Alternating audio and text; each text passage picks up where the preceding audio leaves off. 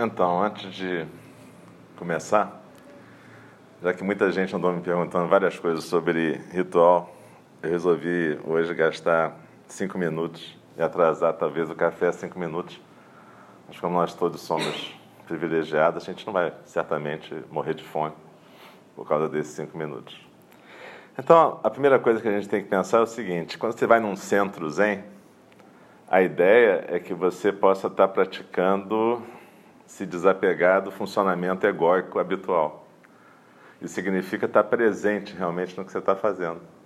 É por isso que as pessoas aqui às vezes parecem um pouco rígidas quando elas estão fazendo coisas aqui dentro, porque na verdade significa que você está prestando atenção. É claro que se, se isso virar só uma coisa formal, da forma, vai virar um, uma pantomima, uma representação vazia. Então você não precisa fazer cara de zen, mas a verdade é que você tem que estar presente no que você está fazendo seja no zendô, fazendo zazen, seja o zazen da cerimônia, seja o zazen do trabalho, seja comendo, cagando ou mijando. Tem uma historinha que diz que Shariputra, um dos grandes alunos de Buda, um dia estava obrando na beira da estrada, na Índia, né? Então ele estava ali se dedicando a defecar. Quando passa uma mulher e olha para aquela cena. E ela fica tão impressionada com a postura dele cagando, que ela percebe alguma coisa especial naquilo. E a partir dali ela procura o Buda para praticar. Tem um koan que alguém pergunta para um mestre que eu já esqueci o nome, e ele fala assim, pergunta para ele assim, o que é o Buda? Ele fala um pedaço de cocô. E as pessoas interpretam isso para dizer assim, ah, o Buda não vai nada. é o contrário. É para você entender que um pedaço de cocô é tão sagrado quanto o Buda, porque você não sabe como é que essa digamos assim, essa organização de campos magnéticos fabrica pessoas, cocô, árvores, passarinhos. É um milagre, tudo é um milagre, tudo é sagrado. Então, tudo que a gente faz aqui dentro tem esse caráter de corporificação do Dharma, presença. E se a gente está com a cabeça em outro lugar, a gente não consegue corporificar. Então, tem esses sinos todos que é para chamar a gente, de alguma forma. E tudo começa com Ram, né? É, vocês têm que entender que a pessoa que está no RAM, ela já está em Zazen e ela está convidando a gente para o Zazen. Então a gente não fala com a pessoa que está no RAM, a gente não conversa com ela, a gente não fala, ah, que dia lindo. Ou a gente não, não atrapalha aquilo, porque ela já está na prática dela. E quando ela está fazendo o RAM funcionar, ela é o coração da sangue. Por isso tem essa... Vocês têm que começar a pensar por que, que as coisas têm nomes. Sutra do coração. Coração de quê? Coração, em Sutra do Coração, é Shin. E Shin não é só coração, é traduzido como coração em português, mas na verdade é coração e mente. É uma coisa só. É a manifestação total da atenção e da presença. Então, quando a pessoa está aqui, ela antes de tocar o RAM, ela faz três reverências. Não é porque ela acha, isso não é só uma formalidade. É porque o RAM é o coração da prática naquele momento. E quando ela bate, tem aquele sentido do coração. E vocês sabem que vai chegar um momento cada vez mais rápido. Que é um pouco aquela emoção que a gente fica quando alguma coisa está para acontecer. O que está para acontecer? Ela avisa três vezes. A gente ficar totalmente presente. Então, é, quem está na função e quem está aqui, por exemplo, quando ela começa a bater o rã, já tem que entrar.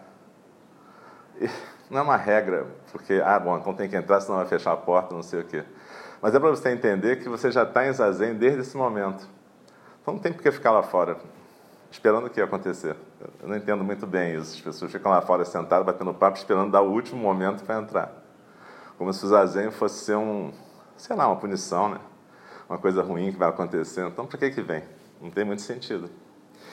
É, a questão, o grande problema da humanidade é sempre o ego. A gente fala, ah, não, o problema é política, o problema é religião, o problema é isso ou aquilo. Não, o problema é o ego, que se manifesta dessa forma: arrogância, preconceito, fanatismo religioso, fanatismo político. Tudo isso é ego o tempo todo. E o ego em si não é ruim. O ego é uma funcionalidade, mas ele serve para servir. É para isso que a gente vem aqui, aprender essa história. Quando a gente recita esse verso de manhã, o grande manto da libertação, bom, para que, que a gente faz isso? Além de marcar o fim. Esse verso foi o verso que, quando Dogen escutou, ele pela primeira vez despertou por que, que ele estava fazendo aquilo na China. Que porra que ele foi fazer na China? O cara sai do Japão numa viagem perigosa no século XIII. O, o amigo dele, professor, morre quando chega. O que, que ele está fazendo lá? Pergunta que ele se fazia: o que, que é isso? O que, que eu estou fazendo aqui?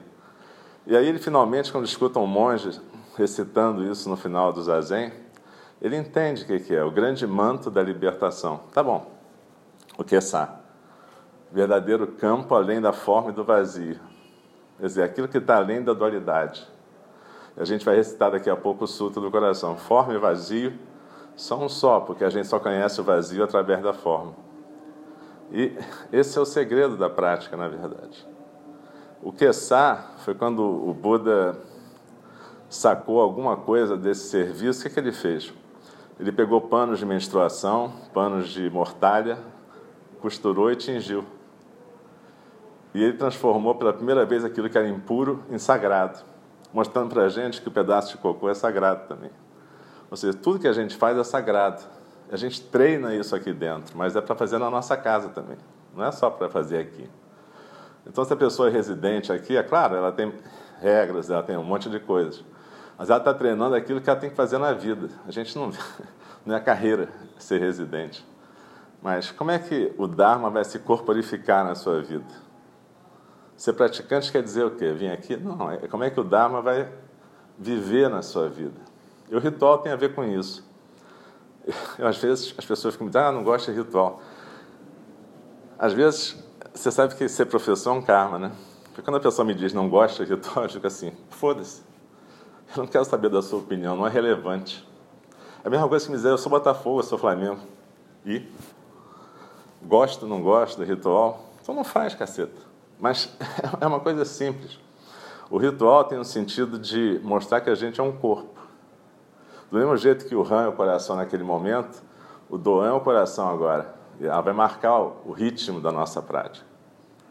Eu estou representando, de certa maneira, o mestre de cerimônia, mas o corpo é todo mundo. E o ritual significa como que a gente corporifica o Dharma nesse momento. Então a gente bate cabeça no chão, tem gente que não gosta. Não sei se é porque lembra candomblé, não sei se é porque é uma posição meio de humilhação, mas é para a gente bater a cabeça não para uma estátua, né, gente? Vamos combinar? Quer dizer, você acha que você está batendo cabeça para a estátua do Buda? Não, você está batendo cabeça para a realidade. A realidade que se manifesta em vida e morte o tempo todo. Então, é, é sempre a gente pensar que o ritual tem a ver com quebrar a arrogância da gente, fazer as coisas em grupo, não fazer do jeito que a gente gosta ou não gosta. E começar a botar a cabeça em que é forma e vazio, vazio é forma. Ou seja, tudo que existe é manifestação dessa ilusão, mas é assim que a gente vive. Né? Quando eu venho aqui, por exemplo, e faço uma reverência para essas imagens, eu estou fazendo reverência os primeiros povos que moraram aqui, né, que foram exterminados pelos europeus, mas cujas crenças estão aqui também. Quer dizer, ninguém é, é totalmente bom, totalmente mal. Mas tanto índios quanto negros, representados também por Omulu e pela Canon negra que o monge negro Tabajara fez. Então, na verdade, isso aqui representa as formas que o vazio toma para nós. Né?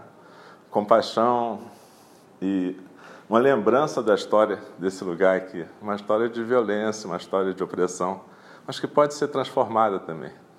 O ego pode ser algo que fica a serviço de, e não algo a quem a gente serve.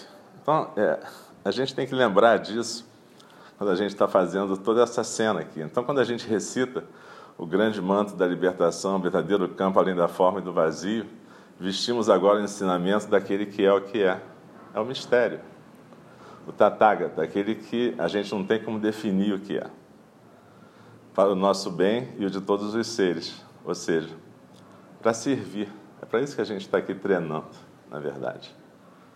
Então, é, é importante a gente estar presente em cada movimento aqui dentro, de uma maneira leve, não, é não precisa ser um, um sofrimento. Se a gatinha estivesse aqui, não tem problema nenhum você fazer um carinho no gato quando você está no meio da cerimônia. Não precisa expulsar o gato da cerimônia ou fazer qualquer coisa, mas tem que estar presente no que está fazendo. É só isso. E a gente tem que lembrar então dessas coisas em tudo que a gente estiver fazendo aqui. Quando eu estiver é, fazendo prostração, por exemplo, essa prostração, além de ser uma submissão à realidade, significa que eu estou me abaixando ao fato de que Buda, Dharma e Sangha são, na verdade, os meus guias. E cada movimento, e aí eu não vou explicar isso hoje, cada movimento tem um sentido. Mas uma coisa importante, quer dizer, quando a gente acende aquela vareta de incenso, a gente pensa que a minha vida possa ser que nem esse incenso, ser consumida a serviço de.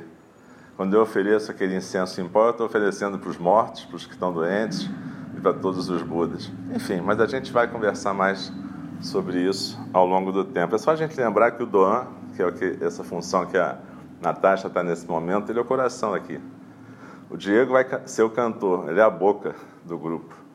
E eu vou estar fazendo como se fosse a representação do corpo do grupo, mas nós somos o corpo, todos juntos. Então, é só a gente lembrar que Zazen é ali, aqui é Zazen em forma de movimento e recitação, daqui a pouco é Zazen em forma de trabalho, e depois é Zazen em forma de comida e recitação de Shantideva.